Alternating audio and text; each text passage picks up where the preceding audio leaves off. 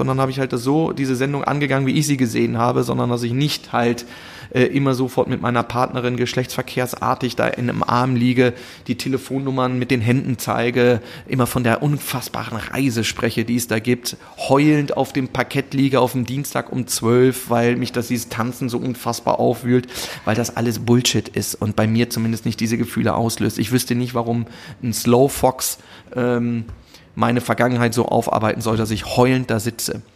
Und das äh, habe ich halt einfach nicht gemacht.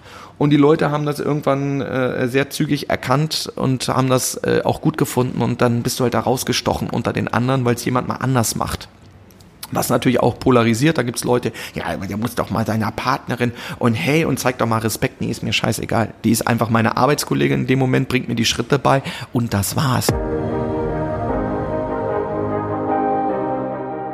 Hast beruflich schon so einiges erreicht und fragst dich zugleich immer wieder mal, was will ich wirklich? Wie will ich leben und arbeiten?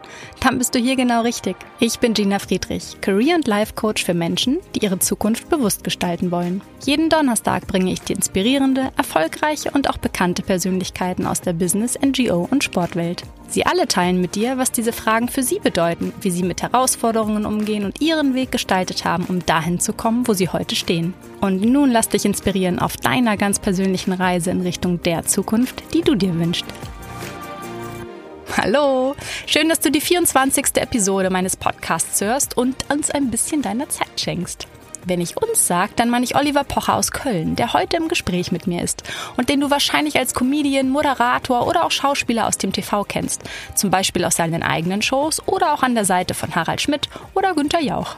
Seinen Weg führte ihn dabei über eine kaufmännische Ausbildung hin ins Entertainment-Business, in dem er von Anfang an recht vielseitig unterwegs war. Und so erzählt Oliver uns sehr offen davon, wie er seinen bisherigen Weg gestaltet hat und warum Spaß und Abwechslung im Beruf für ihn das A und O sind. Und dabei hatte er nicht immer nur Rückenwind. Und deshalb hören wir eben auch, wie er damit umging, wenn die Menschen eher mit Zweifel oder Ablehnung begegnet sind. Und wie Learnings durch Misserfolge dann erst andere große Dinge möglich gemacht haben. Sein Leben verbringt er ja auch seit nunmehr über 20 Jahren in der Öffentlichkeit. Und dabei bleibt er sich stets selbst treu. Wie zum Beispiel bei seiner Teilnahme an der RTL TV-Show Let's Dance, von der er sehr unterhaltsam berichtet. Ja, und nicht nur hier hört ihr mich im Hintergrund mal schmunzeln. Er teilt mit uns seine Meinung über soziale Medien und was das Vatersein in seinem Leben verändert hat. In all den Jahren gab es für ihn natürlich auch mal sehr wichtige Entscheidungen zu treffen und wie er diese aus dem Bauchgefühl heraus traf und damit manchmal auch dem einen oder der anderen vor den Kopf gestoßen hat. Das und mehr hörst du in dieser Folge. Viel Spaß! Olli, ich freue mich riesig, dass du heute hier bei mir in diesem Podcast dabei bist und heiße dich herzlich willkommen. Ja, Schönen guten Tag. Äh, falls man im Hintergrund immer äh, das ein oder andere hört, wir sind hier nicht auf dem Bazar, sondern wir sind in einem Fitnessstudio, wie ich, äh, wo ich heute gerade für einen guten Zweck was erradel. Also wir bitten schon von vornherein die Tonqualität zu entschuldigen. Also es ist halt nicht hier, dass wir äh, irgendwo im Knast gerade sind, sondern äh, es ist im Hintergrund ist halt richtig was los, weil die Leute Gewichte schleppen und Musik anhaben. Und äh, das macht aber auch die Atmosphäre aus, wie man jetzt gerade hört. Ja, tatsächlich ist das mein erstes Live-Interview persönlich. Insofern ist für mich auch gerade komisch, noch ein Mikro hin und her zu reichen. Ich hoffe, das funktioniert für uns beide. Ähm, und ich starte einfach mal mit der ersten Frage, Olli. Die Menschen, die jetzt zuhören, haben in der Intro eben gerade schon so ein bisschen was zu dir gehört. Aber wenn ich jetzt deinen besten Freund fragen würde, wie er den Menschen Oliver Pocher beschreibt, was würde er uns erzählen? da musst du ehrlich gesagt den fragen, weil das kann ich ja schwer für den beantworten, aber äh, sicherlich äh, wären Begriffe wie ehrlich ähm, da mit dabei sein, dann bin ich durchaus jemand, der auch äh, äh, loyal den Leuten gegenüber ist und ja, also ich habe zumindest immer eine klare Meinung. Ob die richtig oder falsch ist, das können dann andere Leute besser beurteilen, aber ich bin jetzt kein so ein Umfaller, der den einen Tag so und den anderen Tag wieder so sagt. Du bist ja ins Berufsleben gestartet mit einer kaufmännischen Ausbildung und äh, mit kaufmännischem Arbeiten hast du jetzt ja eigentlich so überhaupt nichts mehr zu tun. Erzähl uns doch mal von deinem Weg. Wie bist du zu diesem Beruf, den du heute hast? Es sind ja einige, du bist ja ganz vielseitig unterwegs. Aber wie war diese Reise so für dich? Ja, also das Kaufmännische kommt daher, dass meine Mutter den klassischen Satz gesagt hat, äh, du musst auch was Anständiges lernen. Ja, mach doch bitte was Anständiges. Wenn es nach mir gegangen wäre, ich habe das schon sehr früh erkannt, äh, von Klassenkasper, beziehungsweise schon bevor ich in der Schule war, dass ich halt bei irgendwelchen Familienfesten äh, derjenige war, der dann im Mittelpunkt stand oder irgendwelche anrüchigen Witze erzählt hat und meine Oma Oma sagte, ach lass doch der Olli lustig und meine Mutter hat mich unter den Tisch getreten. Also ich habe immer schon Grenzen ausgelotet und geguckt, wie weit ich gehen kann und äh, für einen Lacher war mir jedes Mittel recht. Das habe ich schon sehr früh erkannt und von daher war für mich klar, dass ich relativ schnell ins äh, Entertainment-Business gehen wollte. Für mich war auch während der Schulzeit klar, ich wollte kein Abitur machen, weil das noch drei Jahre mich zusätzlich ausbremst. Ich wollte ähm, irgendwas im Idealfall vor der Kamera machen, wäre aber auch den Schritt übers Radio gegangen ähm, oder auch Musik oder egal was. Es gab ja damals noch keine Möglichkeit, sich über YouTube, Podcasts, äh, Instagram zu verwirklichen. Also von daher ähm, musste man irgendwie gucken, dass man die Mittel nutzt, die man nutzen kann. Und äh, ja, das habe ich auch schon gemacht. Auch schon während der Ausbildung habe ich nebenbei meine ersten Stand-up-Auftritte gemacht. Dann habe ich schon aufgelegt als DJ, äh, erst auch auf Hochzeiten, weil das einfach und, und so Festen, weil das einfach besseres Geld gab. Dann aber auch in, in so den Großraumdiskotheken in und um Hannover. Und äh, ja, bin da schon sehr früh, sehr vielschichtig gefahren und das hat sich bis heute durchgesetzt. Also was mich am meisten nervt, ist eigentlich Langeweile. Also das Gute ist bei mir, bei meinem Job, dass mir mein Job Spaß macht. Das macht schon mal 90 Prozent einer Grundzufriedenheit aus. Und äh, dann ist es die Abwechslung. Also viele Sachen, deswegen mache ich auch äh, dann mal hier wieder eine Sendung, dann einen Film, dann mache ich mal wieder irgendeine Musiknummer, dann gehe ich auf Tour, dann mache ich äh, wieder was ganz anderes. Äh, dieses immer dasselbe, das, das langweilt mich extrem. Hast du in der Zeit immer ganz bewusst diese Möglichkeiten, also die nächsten Schritte, du bist ja viele Schritte gegangen, um dahin zu kommen, wo du heute bist. Würdest du sagen, dass du da dich selber immer hingebracht hast oder hast du auch Glück gehabt auf dem Weg oder sind die Dinge einfach so passiert? Naja, Glück ist eine Sache, Timing ist das zweite, aber vor allem irgendwann ab einem gewissen Zeitpunkt muss man auch was können. Äh, weil sonst wird es halt sehr schwer. Gut, es gibt auch genug Beispiele in der Medienlandschaft mittlerweile, da muss man nur ein Handy gerade halten können oder ist einfach die Freundin von äh, und dann kann man trotzdem stattfinden im Medienbereich. Aber wenn man das auf dem Niveau oder in der Länge macht, so wie ich das jetzt mache, das ist jetzt mittlerweile seit 20 Jahren äh, praktisch in der Öffentlichkeit, seitdem ich bei Viva angefangen habe, dann muss schon so ein bisschen was dahinter sein, weil sonst würde man äh, irgendwann es auch nicht schaffen, da mitzumachen. Jetzt frage ich mich gerade, wie du gerade auch so in der Anfangszeit, wo du, sagtest, du wusstest früh, das ist dein Weg, du willst in die Richtung gehen, du willst auf die Bühne oder willst Menschen entertainen. Gab es in deinem Umfeld auch Menschen, die irgendwie das eher so belächelt haben oder auch gesagt haben, Mensch, komm, mach doch was Anständiges, wie du, deine Mutter hast du gerade erwähnt.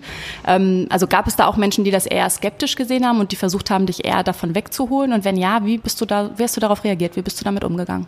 Immer. Also es sind immer Leute, selbst heute noch bei vielen Sachen, wenn du anfängst zu sagen, ah, ich würde das oder das machen, ja, nee, weiß ich nicht und komm erstmal, wart erstmal ab. Äh, also das ist immer so. Es gibt immer Leute, die, das sind ja auch die Leute, die dann tendenziell Angst vorm Versagen haben oder dass mal irgendwas nicht funktioniert, die immer sagen, ja, weiß ich nicht, äh, ja, mach mal lieber das, immer den sicheren Weg gehen. Das ist halt nicht mein äh, Leben und äh, da habe ich auch äh, gar kein Interesse dran. Also ich versuche immer den kürzesten Weg von Strecke A nach B äh, zu nehmen und äh, das auch zu erreichen, was immer es wolle. Und bei mir ist es so, ich habe das ja auch schon oft genug erzählt, auch ich habe diverse äh, Castings vorher gemacht, bin bei MTV und Viva abgelehnt worden. Äh, äh, selbst heute, es gibt genug Sachen, wo auch Leute sagen, nee, ist es nicht. Ähm, oder Filme, die man nicht gemacht hat oder äh, irgendwelche Shows, die man nicht bekommen hat oder wo andere Leute besetzt werden. Immer. Oder auch Sachen, die ja nicht funktioniert haben, Sendungen, die abgesetzt werden oder Sachen, die nicht funktionieren. Und dann entsteht dann aber doch immer wieder was Neues. Äh, ähm, und im Nachhinein muss man oft so sehen, dass man das große Ganze sieht und sagt, ach guck mal, man gut, dass das nicht geklappt hat, weil dadurch kam ja dann das zustande. Und dann ist ja auch das gewesen. Und hätte das nicht funktioniert äh, oder, oder hätte das funktioniert, wäre es gar nicht dazu gekommen. Also das macht dann oft so das große Ganze. Man merkt das in dem Moment nicht, aber im Nachhinein machen dann Sachen wiederum Sinn. Ja, da musste ich tatsächlich gerade schmunzeln. Ähm, ich glaube, das ist etwas, was alle kennen, die jetzt hier gerade zuhören. Jetzt hast du gerade die Situation erwähnt, in denen das auch mal nicht so lief, wie du das geplant hattest. Ich glaube, das kennen wir auch alle. Wenn ich jetzt auf mein Leben schaue, ich selbst habe damals, als ich in einem globalen Konzern gearbeitet habe, ganz frisch als Portfolio-Managerin plötzlich von, ich glaube, in den ersten zwei Monaten vor 20 Länderchefs eines, eines Bereiches, dem Consumer Services Bereich, musste ich irgendwie das Portfolio vorschlagen und genau sagen, das ist es, das schlage ich vor. Und am Ende waren nicht alle so amused und so happy darüber wie ich. Und das war eine ziemliche Niederlage für mich in dem Moment, da vorne zu stehen und da das Gefühl gehabt zu haben, da machen mich einige richtig runter. Ich glaube, du hattest auch relativ früh, Anfang 20, auch eine Erfahrung, wo du wirklich das erste Mal wohl auch auf einer Bühne standst, wo die Reaktionen auch nicht so waren, wie du dir die vielleicht gewünscht hättest. Magst du uns davon erzählen und vielleicht auch sagen, was das mit dir gemacht hat und wie du damit umgegangen bist? also die, die Erfahrung gibt's immer mal wieder. Äh, also eine Geschichte, die bei mir, äh, die dann auch öfter dann nochmal im Fernsehen gezeigt wurde, ich bin mal bei einer Bärbel Schäfer-Sendung gewesen und bin da äh, äh, zu einem Thema gewesen. Ursprünglich habe ich mich beworben äh, und habe dann immer so im Videotext geguckt, was es so für Talkshow-Themen gibt, wo man sich vielleicht mal präsentieren könnte. Äh, und da hieß es ursprünglich, du bist witzig und möchtest es der Welt gerne mal zeigen. Und dann äh, habe ich da mit dem Redakteur telefoniert. Dann damals sind die Fernsehredakteure noch rausgekommen für solche Talkshows, haben sich dann angeguckt, was du so machst, haben dann mit dir gesprochen, auch mit deinem Umfeld. Und dann bist du in die Sendung gekommen und dann hieß es auf einmal, du bist nicht witzig. Und dann warst du der erste Gast und dann wurdest du schon so aufgebaut als einer, der immer das Maul aufreißt, aber so richtig lustig ist er ja eigentlich nicht. Das heißt, das war relativ aussichtslos und dementsprechend bin ich dann auch, als ich so anderthalb Minuten Stand-up gemacht habe, vom Publikum mit einem müden Applaus bedacht worden und habe äh, ähm, dann aber dann auch noch gegen das Publikum gehetzt, also der perfekte Talkshow-Gast. Und habe dann gesagt, wenn ich das mal bei Harald Schmidt machen würde, das war Bärbel Schäfer, dann wäre das sicherlich, wird das besser ankommen, weil das die Leute auch einfach besser verstehen. Daraufhin äh, wurde ich dann halbwegs ausgebucht und Bärbel Schäfer hat die riesen Punchline gebracht. Ähm, also wenn ich das nicht mal bei Harald Schmidt bin, hast du sicherlich auch für dich Platz im Publikum. Riesenapplaus für sie. Und äh, später sollte ich mal eine Sendung mit Harald Schmidt äh, machen und sie nicht. So, und dann äh, sind da so Sachen, die dann wieder so, dann sich über 10, 15 Jahre später oder damals von da 10 Jahre später sich dann zusammenfügen und einfach ganz, äh, ganz lustig sind. Also ähm, das, das ist so eine Anekdote. Aber das hat mir wiederum geholfen, dass ich bei meinem nächsten Auftritt, den ich hatte, das war dann bei Hans Meiser, ähm, wo ich dann auch letztendlich zum Viva-Moderator geworden bin, einfach wusste, leg dich nicht mit dem Publikum an, versuch hier äh, das, der Publikumsliebling zu sein, schleim dich ein bei den Leuten äh, ähm, und versuch mit den Leuten äh, hier lustig zu sein. Und dafür hat dann wiederum im Nachhinein diese negative Erfahrung geholfen, dass das ein Jahr später geklappt hat. Ich daraufhin eine Woche bei Viva als Gastmoderator war und dann am Ende der Woche sie gesagt haben, sag mal, wollen wir uns nicht mal unterhalten? Kommst du alleine mit Management? Ich so, ach, dann komme ich lieber mit Management. Und dann äh, meinen ersten Zwei-Jahres-Vertrag sozusagen fürs Fernsehen unterschrieben habe. Aber nochmal, dafür musste es vorher andere Sachen geben und dann muss man, ich sage immer, man kann Fehler machen, aber halt nicht zweimal. Also man kann auf die Fresse fallen und kann auch mal sagen, oh, das hat aber nicht so gut funktioniert. Dann sollte man mal gucken, dass es beim nächsten Mal besser macht. Also gucken, was hat man daraus gelernt, was ermöglicht es einem, um beim nächsten Mal Dinge anders zu machen. Aber trotzdem kann ich mir, also weil ich es aus eigener Erfahrung auch kenne, vorstellen, dass es in dem Moment, also wenn du dann da von der Bühne gehst, also dieses Gefühl, scheiße, man hat irgendwie geglaubt, man kann da was und kriegt erstmal im ersten Moment das Feedback, das läuft doch nicht so gut. Wie hat das, wie hast du für dich dich daraus motiviert, also Motivation gewonnen oder wie hast du das für dich reflektiert, damit du am Ende diese wunderbare Erfahrung nutzen konntest und es beim nächsten Mal anders gemacht hast? Ich habe keine Ahnung, inwieweit man das reflektiert. Also man muss so ein gewisses Grundvertrauen in sich haben. Also ich habe auch schon Auftritte gehabt, wo es auch nicht besonders gut ankommt. Oder ich habe mal ein Stand-up gemacht bei Wetten das äh, damals, was im Nachhinein auch ich dann nicht nochmal machen würde. Gut, die Sendung gibt's jetzt nicht mehr, aber weil es einfach was anderes ist, weil du stehst dann da zum Beispiel bei Wetten das, ähm, äh, du hast sechs Kameras vor dir, die Leute sehen es nicht wirklich, du spielst in so einer riesen Halle äh, die halt ist, nur, sag ich mal, von 2000 Leuten nur 300 Leute an, äh, weil die anderen äh, links und rechts das gar nicht richtig mitbekommen. Und das sind so Sachen, da hat man sich dann, im Prinzip hat man dann gemerkt, ah scheiße, das macht dir doch keinen Sinn. Aber das habe ich dann im On sozusagen gemerkt und bin dann mit dem vermeintlich noch größten Lacher dann rausgegangen, habe die Nummer einfach ein bisschen abgekürzt. Also dann muss man auch das Standing haben oder dass Leute, dass es selber das Empfinden so ist, aber dass es im Fernsehen die Leute gar nicht so mitbekommen. Also die, dann ist dann zwar nicht so die Lacherdichte, wie man es von sich selber bei einem Auftritt, wo nur Leute sind, die dich sehen wollen, einfach nicht so hoch ist, aber dass trotzdem du fürs Fernsehen sauber durchspielen musst. So solche Sachen, die lernt man dann äh, ähm, grundsätzlich, wenn man Stand-ups macht oder dass man auch locker bleibt, wenn nicht sofort äh, nach 30 Sekunden der Saal komplett hinter dir steht. Und das, ähm, das sind so Erfahrungen, die ich überall in jedem Bereich mache. Aber diese Grund, dieses Grundvertrauen, was du eben genannt hast, das kam wirklich nur durch die Erfahrung. Also, dass du nicht anderweitig noch irgendwie, keine Ahnung, gab es Menschen oder irgendwas, was dir geholfen hat dabei, das so für dich dir bewusst zu machen, dass du das haben kannst, dieses Grundvertrauen? Ja, das ist schwer. Also da, da ich, also ich kenne auch Leute von mir, ein äh, ganz guter äh, Bekannter, äh, ehemals bester Freund, der rennt zum Beispiel diesem Traum hinterher, wie nichts. Ne? Der ist noch zehn Jahre älter und der versucht es überall immer wieder und tritt auch heute noch irgendwie dann vor 30 oder 50 Leuten auf. Und da gibt es dann irgendwann auch den Punkt, wo man sagt, nee, das, das passt halt nicht. Also vielleicht äh, soll es einfach nicht sein. Und dann gibt es halt auch Möglichkeiten, was anderes zu machen. Also nicht jeder muss auch vor der Kamera stattfinden. Es gibt auch Möglichkeiten, hinter der Kamera das zu machen. Also das kenne ich auch im Fernsehbereich. Äh, ähm, da gibt es genug Leute, die dann für sich selber erkannt haben, ja, irgendwie, ich bin vielleicht nicht der Mann für die erste Reihe, aber ich kann super von der zweiten Reihe agieren. Und die dann wesentlich erfolgreicher sind, die jetzt dann super Autoren sind oder sich dann Bücher geschrieben haben oder irgendwas anderes gemacht haben. Auch das muss man teilweise erkennen. Also wenn man 20 Jahre versucht hat, und das hat nicht funktioniert oder bei dem ist es sogar 30 Jahre, da muss man irgendwann auch mal für sich selber feststellen, ja, vielleicht ist es das nicht. Das ist dann so dieser Menderes-Effekt. Du kannst halt jedes Jahr zu DSDS gehen, aber du wirst es nie gewinnen. Und wenn jetzt, ähm, weil du jetzt gerade diese Erfahrung beschreibst oder von jemand anderem auch die Situation beschreibst, was würdest du sagen, ist für jemanden, der für sich vielleicht glaubt, seinen Traum gefunden zu haben oder das, was ihn wirklich antreibt und was ihm oder ihr unheimlich viel Freude macht und sich auf den Weg macht? Was hast du vielleicht da irgendwie einen Rat, worauf man achten sollte oder was jetzt ganz besonders wichtig ist, um eben für sich selbst dann auch zu realisieren, ist es das wirklich und da für sich ja, das, was du jetzt so schön von außen beschreibst, was jemand aber für sich selber vielleicht nicht so realisiert, ja, wie einem das gelingen kann, wenn man vielleicht gerade einem Traum folgen möchte, einem neuen Traum. Ja, das ist halt ganz schwer zu sagen, weil es gibt ja auch viele, die sowas ausnutzen und dann äh, stehen irgendwelche Spinner auf einer Bühne und sagen, Chaka, du schaffst das und da sitzen draußen tausend Leute und glauben, dass sie diesen Traum verwirklichen können. Nicht jeder Traum wird klappen. Nicht jede Sache wird funktionieren, nicht alles wird funktionieren. Äh, erstmal ist A wichtig, dass man für sich da eine gewisse Zufriedenheit trotzdem findet und äh, äh, nicht nur immer zählt beruflicher Erfolg oder alles als das Nonplusultra. Es gibt auch genug andere Sachen, wo man zufrieden sein kann. Also selbst so Grundsachen wie dass man einfach gesund ist, dass manche Sachen äh, trotzdem funktionieren. Also wenn man das dann immer wieder im großen Ganzen sieht, ich merke das auch, wenn man irgendwo in einem Kinderkrankenhaus ist und dann sieht man Leute und denkt, Mensch, Alter, über was regst du dich eigentlich gerade auf und was haben denn andere Leute hier für Probleme? Oder wenn du im Ausland irgendwo bist äh, äh, und äh, du schimpfst immer über irgendwelche Sachen in Deutschland und dann merkst du, oh Gott, ey, aber hier will ich auch nicht wohnen. Also da, wenn du da hier an einem Amt irgendwas beantragen musst und das klappt nie.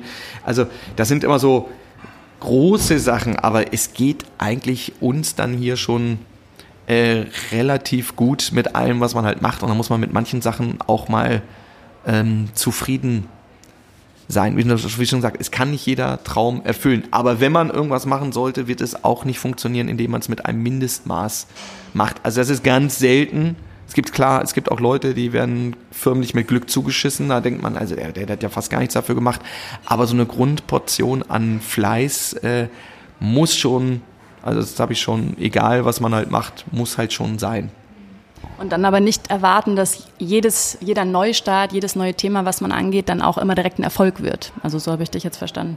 Nee, nee, es kann nicht alles immer sofort funktionieren. Es gibt vielleicht auch ganz andere Sachen, die, die man gar nicht so auf dem Schirm hat und eine gewisse Vielseitigkeit. Also es war bei mir halt auch, ich habe halt von vornherein äh, äh mehrere Sachen gemacht. Ich habe halt irgendwie im Radio moderiert, ich habe irgendwie Stand-up gemacht, ich habe äh, versucht vor der Kamera was zu machen und bin halt von vornherein gleich mehrspurig gefahren. Das ist genau dasselbe, was ich jetzt auch mache. Also ich kann in eine Comedy-Show gehen und Stand-up machen, ich kann in einem Comedy-Panel sitzen, ich kann aber auch eine Sendung moderieren, ich kann aber auch äh, ähm, schauspielerisch so zwei, drei Sachen irgendwo machen und irgendwo mitspielen. Also da ist immer eine Vielseitigkeit drin. Ich habe auch mal eine Zeit lang, dann habe ich, äh, dann habe ich mehr aufgelegt äh, was dann immer so belächelt wird, also aber wo dich dann von abgrenzen müsst, dass du nicht irgendwie der Pillepalle, hallo Julia Siegel, Michaela Schäfer, DJ bist, sondern ich habe halt wirklich das auch vor 20, 25 Jahren gemacht und kann halt auch einen Song in den anderen mischen oder habe ein Grundgefühl für Musik oder was wohl jetzt am besten ankommen würde oder habe dann auch ein, zwei Songs released,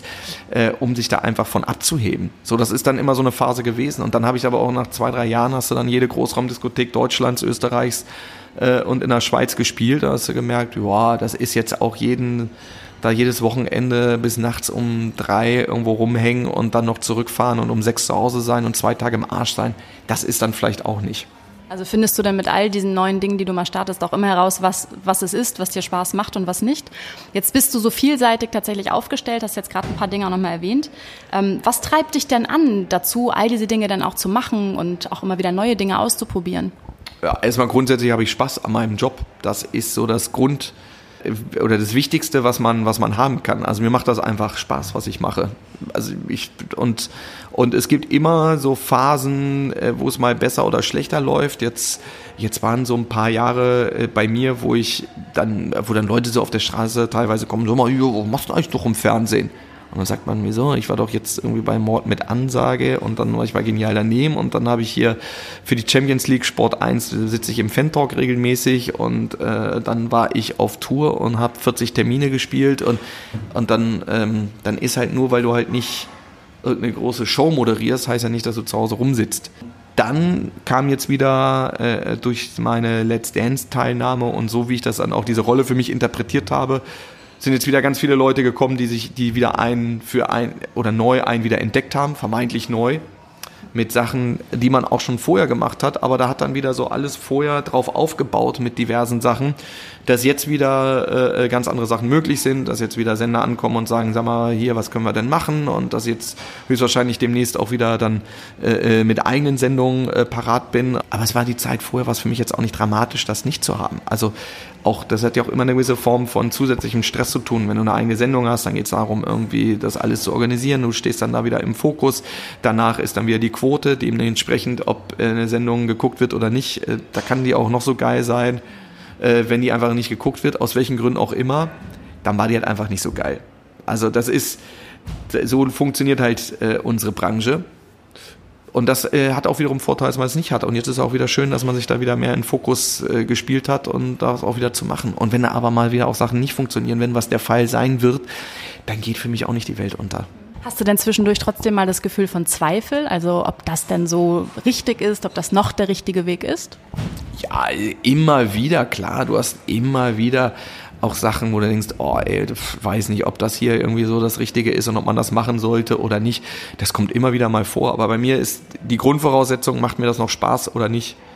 Also es gibt dann so zum Beispiel, ähm, war für mich auch mal eine Zeit lang, wollte ich eigentlich so im Sportbereich äh, äh mehr machen, äh, so auch vor der Kamera äh, und habe dann ja auch bin bei Sky gewesen und habe dann aber äh, äh, gemerkt irgendwie du da, da klammern halt einfach Leute an ihrem Job, die dann da das Mikrofon reinhalten können und zwei Fragen nach dem Spiel stellen können. Das hat sicherlich eine andere Qualität teilweise und eine andere Aufmerksamkeit, wenn ich das machen würde. Aber da sind halt andere, die einfach denken, sie hätten eine journalistische Ausbildung oder irgendwas anderes. Dafür kann ich ganz viele andere Sachen besser nachvollziehen, weil ich einfach in einer ähnlichen Situation bin wie zum Beispiel irgendeiner, der die Woche über in der Presse dementsprechend beschrieben wurde und nach dem Spiel, das kann ich besser einordnen als jeder, der da einfach ein Mikrofon hinhält. Aber ist egal, die Leute haben dann auch Angst um ihren Job, wollen das nicht, andere sagen, nee, dann kommt wieder so, ja, weil du bist ja ein Comedian, ob das kannst oder nicht, dann sagst du ja, wieso, aber ein Olli Welke moderiert doch auch die heute schon, dann sitzt er da und sitzt mit Olli Kahn und bei einer Europa- oder Weltmeisterschaft. Und dann habe ich aber für mich gemerkt, wollten einfach Leute nicht, ja gut, dann halt nicht. Dann machst du das halt nicht und, ähm, und dann gehst du halt eher in die Comedy-Rolle und dann mache ich halt lieber mit Matze Knob irgendeine Parodie, wenn Deutschland rausfliegt und äh, stelle mich halt als Jerome Boateng hin oder als Mesut Özil und kommentiere das halt von außen. Dann, dann ist das halt. So, ne? Oder bin halt bei Sport 1 und da kannst du immer mal äh, im Doppelpass ähm, oder, in, im, oder im Fan-Talk, ähm, immer wenn Champions League ist, dann sitzt man halt an der Kneipe und kommentiert das und kann halt relativ gut einschätzen, ob das jetzt gerade gut oder schlecht ist, was da gerade gespielt wird und, ähm, und dann ist auch in Ordnung. Und dann ist das zwar nicht bei AD und ZDF, wo ich auch wüsste, da würde ich auch nicht glücklich mit werden, weil jedes Wort von dir wird dann wiederum auf die Goldwaage gelegt und das ist dann auch gar nicht so lukrativ, wie man denkt und dann sagt man einfach, ja, soll halt nicht sein. Und jetzt bin ich einfach froh, jetzt guckt man sich das an, kann man sagen, ach, das, guck mal, das hätte ich zwar anders gemacht, aber sollen die mal machen. Das ist, äh, glaube ich, eine sehr gesunde Einstellung, die du dazu hast und wie du die Dinge für dich da angehst. Was war denn auf dieser Reise, jetzt hast du ja gerade viele Schritte beschrieben, was war denn so die schwerste Entscheidung, die du für dich mal treffen musstest? Keine Ahnung. Ich habe da so, ich, ich, musste, es ging noch nie, es gab keine Leben- oder Todentscheidung. Das habe ich jetzt nie gehabt. Andere Entscheidungen werden auch einem einfach abgenommen. Also ich habe dann äh, nach meiner, äh, also zum Beispiel war es so, es gab immer so Entscheidungen, so zum Beispiel als ich äh, Rente Pocher gemacht habe, habe ich dann irgendwann für mich entschieden bei Pro7, mir reicht das. ich habe da 120 Sendungen gemacht. Ich habe da irgendwie, dann dreht man pro Sendung da so zwei bis drei Einspieler, dann hat man dementsprechend da 200, 300 Einspieler gedreht. Jetzt habe ich auch alles gemacht jetzt würde ich gerne irgendwas anderes machen. Dann hatte ich mich eigentlich schon geeinigt mit ProSieben, dass wir ähm, ähm, eine neue und eine andere Sendung machen. Und dann kam das Angebot von Harald Schmidt auch persönlich, ob ich nicht mit ihm eine Late Night mache. Und da hatte ich, stand ich schon eigentlich bei ProSieben und auch bei der Produktionsfirma im Wort und habe dann halt von einem Tag auf den anderen gesagt, nee, ich mache das. Also ich mache Late Night mit Harald Schmidt in der ARD, das ist für mich zehnmal geiler und da habe ich mehr Bock drauf. Und da hat man natürlich auch wieder ein paar Leute vom Kopf gestoßen, die natürlich dann dementsprechend angepisst sind und sauer sind, aber ich gesagt habe, ja, das ist aber meine Entscheidung, ich äh, möchte lieber das machen. So, dann habe ich nach der Harald Schmidt Zeit habe ich die, das Angebot bekommen, halt eine eigene ähm, Late Night zu machen und habe dann die Oliver Pocher Show bei Sat 1 gemacht und dann irgendwann ist das halt quotenmäßig hat das nicht so funktioniert, wie es funktioniert hat, was bei Sat 1 grundsätzlich ein bisschen schwieriger ist. Ja, und dann wird einem die Entscheidung abgenommen, dass äh, das irgendwann heißt, ja, Oliver können wir leider nicht weitermachen, Quoten, bla bla bla. Und dann sagt man, ja, und ich hatte auch vorher gesagt, wenn wir da nicht zweistellige Quoten, Marktanteile haben, dann äh, äh, muss man die Sendung auch nicht machen. Das haben wir dann dementsprechend nicht gehabt und dann wird einem die Entscheidung abgenommen, dass diese Sendung nicht mehr gemacht wird. Auf der anderen Seite hatte ich vorher schon äh, einen Piloten gemacht mit, äh, also eine Testsendung mit Günter Jauch, 5 gegen Jauch und habe die auch in meinen Exklusivvertrag bei Sat1 reinschreiben lassen, dass ich die weiter machen kann, trotz meiner Exklusivität bei Sat1.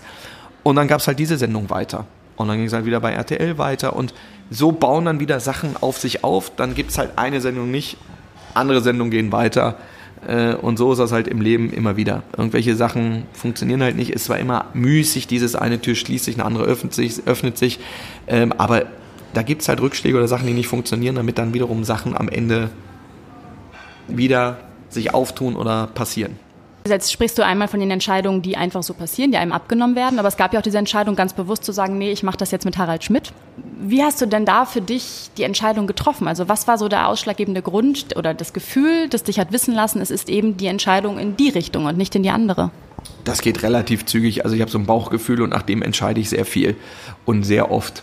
Äh, und das war innerhalb von, ich habe dieses Gespräch gehabt, das hat irgendwie eine halbe, dreiviertel Stunde gedauert.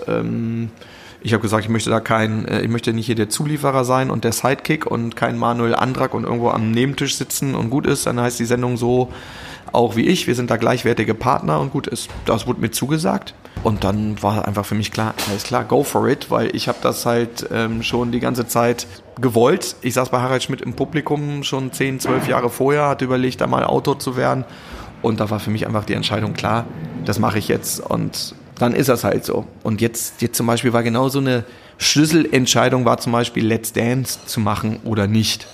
War, habe ich die Anfrage, habe ich äh, öfter schon bekommen und es gab für mich weder finanziell noch so irgendwie, dass, dass, dass mich diese Sendung so interessiert, dass ich sage, ich muss jetzt unbedingt hier Standardtanz machen. Äh, und dann war es eine taktische Entscheidung. Und da habe ich gesagt, ja, was können wir denn, was gibt's denn sonst, was wir machen können? Und, ähm, und da wurde mir dann halt so in Aussicht gestellt, dass 5 gegen Jauch gegebenenfalls mit mir als Moderator wieder zurückkommen würde. Und da gab es aber keine schriftliche feste Zusage, sondern man musste sich einfach auf sein Gefühl verlassen, dass das stimmt und dass das wohl klappen würde. Und ähm, ja, und dann habe ich die Sendung zugesagt und dann ging alles ganz schnell. Dann gab es einen Positionswechsel in der Führungsetage bei RTL, dann sind andere Leute in Charge gekommen, Sachen haben sich verändert und bevor ich das erste Mal bei Let's Dance getanzt habe, gab es dann die Entscheidung, dass ich äh, äh schon, dass es fünf gegen auch mit mir wieder geben würde. Und von daher war es für mich dann relativ entspannt zu sagen, egal ob ich jetzt hier eine Woche tanze oder fünf oder acht, ähm, ich weiß auf jeden Fall, danach kommt die Sendung schon mal wieder und von daher ist auch alles in Ordnung. Und da hat man so eine gewisse Entspanntheit und Lockerheit gehabt und dann habe ich halt so diese Sendung angegangen, wie ich sie gesehen habe, sondern dass ich nicht halt äh, immer sofort mit meiner Partnerin geschlechtsverkehrsartig da in einem Arm liege, die Telefonnummern mit den Händen zeige, immer von der unfassbaren Reise spreche, die es da gibt, heulend auf dem Parkett liege auf dem Dienstag um zwölf, weil mich das dieses Tanzen so unfassbar aufwühlt, weil das alles Bullshit ist und bei mir zumindest nicht diese Gefühle auslöst. Ich wüsste nicht, warum ein Slow Fox ähm, meine Vergangenheit so aufarbeiten soll, dass ich heulend da sitze. Und das äh, habe ich halt einfach nicht gemacht. Und die Leute haben das irgendwann äh, sehr zügig erkannt und haben das äh, auch gut gefunden. Und dann bist du halt da rausgestochen unter den anderen, weil es jemand mal anders macht. Was natürlich auch polarisiert, da gibt's Leute, ja, aber der muss doch mal seiner Partnerin und hey, und zeig doch mal Respekt, nee, ist mir scheißegal. Die ist einfach meine Arbeitskollegin in dem Moment, bringt mir die Schritte bei und das war's. Ich muss die nicht Arm in Arm dann da stehen und der äh, irgendwie da sonst wie und so tun, als wenn ich mit der zusammen wäre. Und das nervt mich auch, es kotzt mich so an, wenn da bei Let's Dance, die sind da alle verheiratet in einer festen Beziehung und dann stehen die da teilweise auch in der Probe, Arm in Arm und umschlungen und Hand um die Hüfte und so und ich denke, ey, Leute, ihr habt jetzt getanzt. Also das ist doch, das ist doch, ihr habt doch nicht miteinander gevögelt. Entspannt euch doch mal. Und das hat mich zum Beispiel genervt. Und da gibt es anscheinend irgendwie genug Leute, die das ähnlich sehen. Aber eine Produktionsfirma hätte immer Angst, das so anzugehen erstmal, weil es hat ja immer so funktioniert, also muss man das auch so machen. Leute haben gefälligst Gefühle zu zeigen, Leute haben zu tanzen auf der, äh, haben zu heulen auf der Tanzfläche, die müssen äh, ihre, ihre, ihre Krebsgeschichte, ihre, was weiß ich, ihren äh, Lebenskrisen müssen die vertanzen und in der Matz erklären, was kompletter Schwachsinn ist. Und deswegen habe ich das mit Spaß angegangen. Und äh, nochmal, und dann ist es so gelaufen, wie es gelaufen ist. Und am Ende bin ich, war mir klar, dass ich diese, diese Sendung nicht gewinnen würde. Aber ähm, wollte natürlich auch bis ins Finale im Idealfall kommen.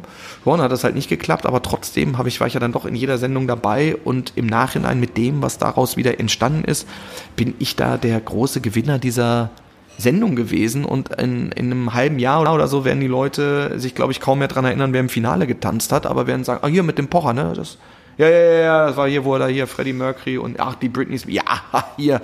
So, also da habe ich halt Bilder geschaffen oder Tänze hingelegt, die bei den Leuten nachhaltig in Erinnerung geblieben sind. Und das war mein Anspruch. Ich habe immer gesagt, bin ich der beste Tänzer, aber wir werden versuchen, die bestmögliche Show zu machen in den zehn Minuten, die wir haben. Und da gehört für mich der Einspieler vorne weg, der, äh, der Tanz und alles, was dann noch danach im Talk stattfindet.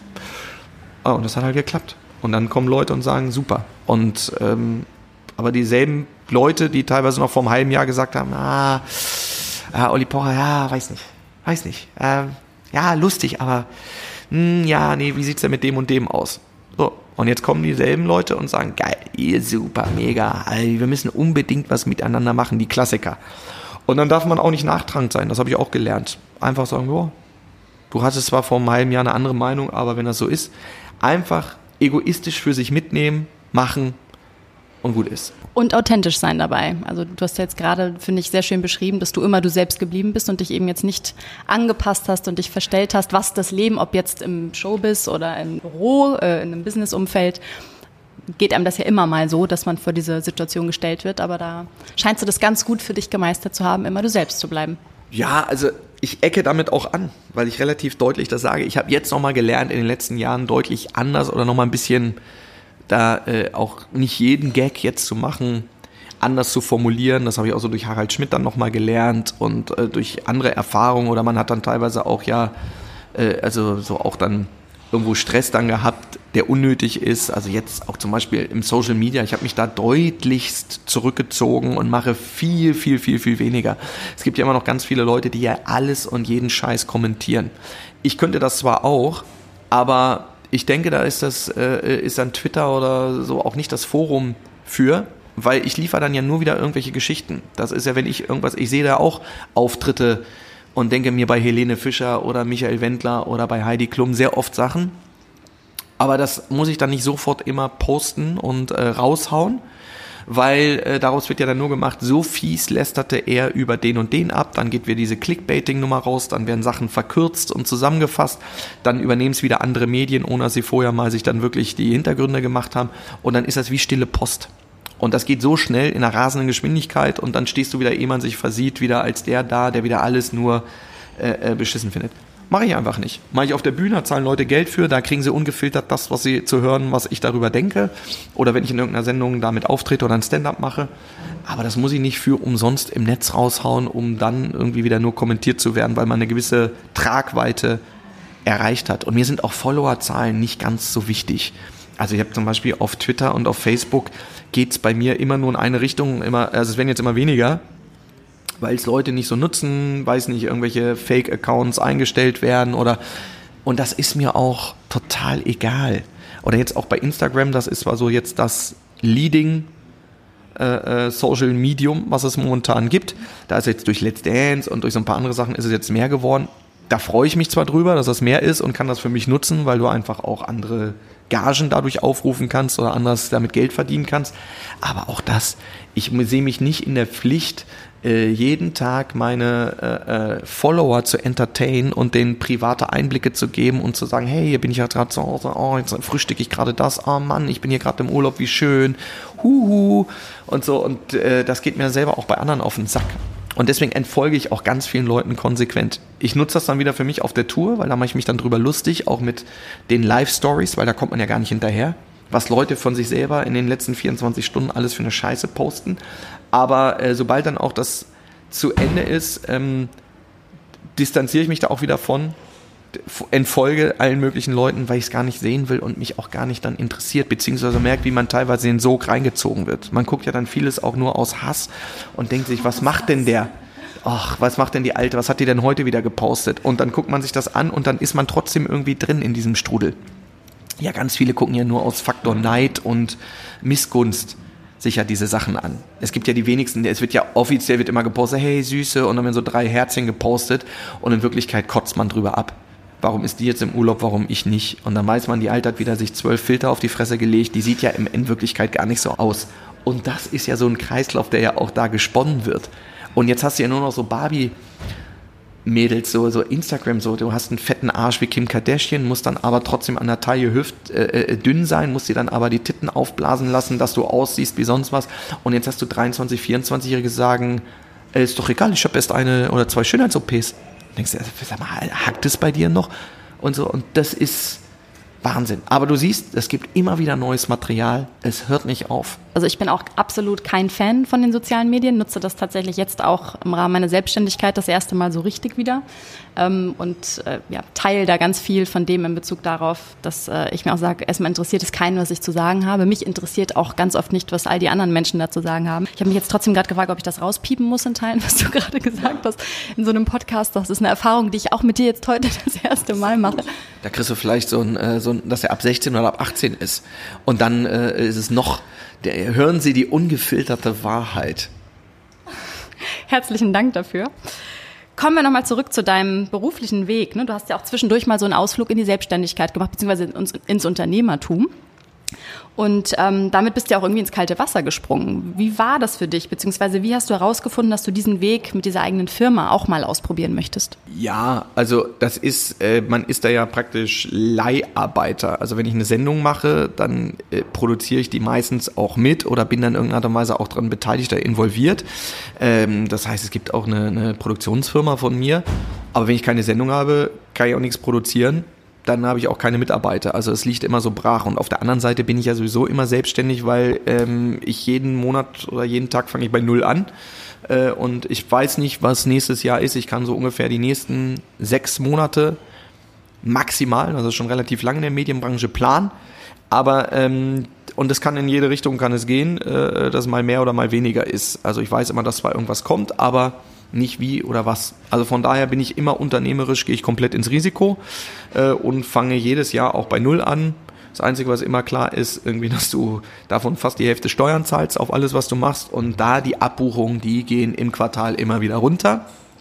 Und auch darüber muss man zum Beispiel sich nicht aufregen.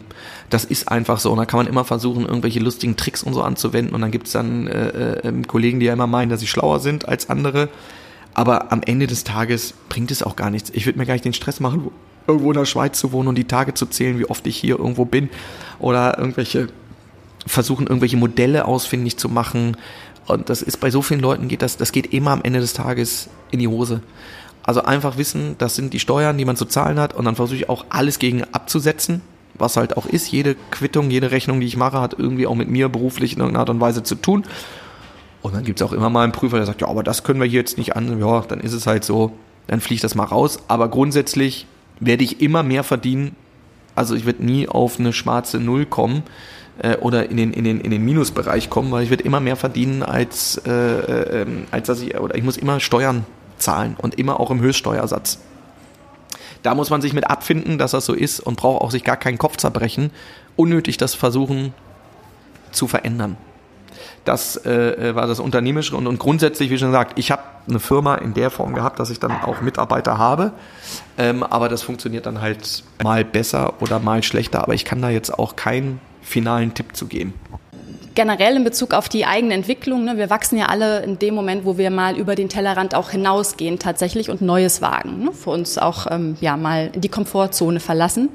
Ähm, was war in den letzten Jahren etwas bei dir, eine Erfahrung, die du gemacht hast, die irgendetwas in deinem Verhalten oder in deiner Haltung in deinem Leben nachhaltig verändert hat? Ja gut, das Einzige, was wirklich ja nachhaltig verändert, ist, wenn du Kinder hast. Das ist ja, das ist der einzige wirklich so ein, so ein Faktor, der halt einfach ein komplett anderes äh, äh, Blickfeld auf alles bringt, weil am Ende des Tages bist du halt einfach für äh, äh, eine Person verantwortlich, die komplett von dir abhängig ist und natürlich dann auch der Mutter dementsprechend, aber äh, das ähm, äh, wenn man, äh, da, da geht so eine gewisse Spur des Egoismus, verschwindet dann auch, weil man einfach merkt, Sachen sind einfach wichtiger. Und das steht einfach auch über allem. Und ähm, eine Gesundheit für ein Kind kann man sich im weitesten Sinne auch nicht kaufen. Und da kann man auch immer froh sein, wenn man äh, ähm, dann merkt, dass es den eigenen Kindern gut geht und dass sie keine äh, Probleme haben. Und das relativiert einfach alles. Also das ist so, dann ist auch beruflich und alles, was damit zu tun hat, ist zwar schön und gut, aber da liegt ja die Priorität. Und das ist eigentlich die grundlegendste Veränderung, die ich in meinem Leben hatte. Also ich habe jetzt mittlerweile seit fast zehn Jahren äh, äh, bin ich ja Vater. Ähm, das, und das verändert dann auch nochmal so die Sichtweise, wenn man sich überlegt, den einen oder anderen Gag auch nochmal zu machen. Da gibt's dann auch so, wo man denkt, ja, die haben ja auch dann vielleicht Kinder oder hier und muss das dann alles so sein oder so. Also das schwächt es dann teilweise nicht ab, weil es gibt genug Arschgesichter, die muss man das trotzdem sagen. Also man versteht dann auch Sachen nicht. Also warum dann Michael Wendler eine 18-Jährige bumst, wenn man eine Tochter hat, die halt nur ein halbes Jahr jünger ist, das kann man weiter nicht verstehen. Oder warum irgendwie Heidi Klum äh, äh alle zwei Tage ihre Titten rausholt, obwohl sie 45 ist und selber fünf Boah, Kinder hat. Ja, aber es stimmt ja. Das stimmt ja, das fragt man sich ja. Da musst du keine. Apple mich nicht rausschmeißen. Wegen Bumsen und Titten müssen die dich doch nicht rausschmeißen. Das gehört in so einen so Entertainment-Podcast, äh, wo Leute auch mal was hören, äh, gehören das mit dazu. Das ist einfach, das ist einfach, das gehört einfach zur guten. Also da habe ich schon einen Podcast gehört, hör mir, der, hör, mir, hör dir mal den, den Sex-Podcast an hier und da gibt es ja ganz andere, die sind da auch online. Und da wird aber über ganz andere Themen nochmal gesprochen, explizit. Das ist kein Sex-Podcast hier, aber schön, dass wir darüber. Kündige es doch so an. Der knallharte Sex-Podcast. Ich wird, du wirst sehen, das wird mehr Abonnentenzahlen haben, als wenn dich mit Jürgen Klopp unterhältst. wir, wir, werden sehen. Ähm, gab es in deinem Leben mal eine Zeit, in der du dich zwischen persönlichem und beruflichem Erfolg entscheiden musstest? Nee, da habe ich Glück gehabt. Das musste ich bisher nie machen.